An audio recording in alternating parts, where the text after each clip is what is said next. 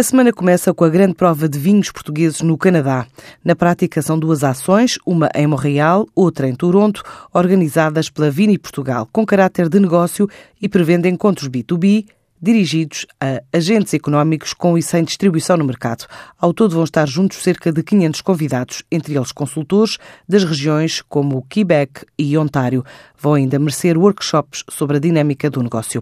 O Canadá também é um mercado-alvo para a AEP, que programa uma missão multifileiras ao país já em meados de maio, pelo potencial que revela disse à TSF Paulo Nunes de Almeida, o presidente da AEP. O Canadá é um mercado relativamente ao qual nós temos vindo a apostar de uma forma muito marcante.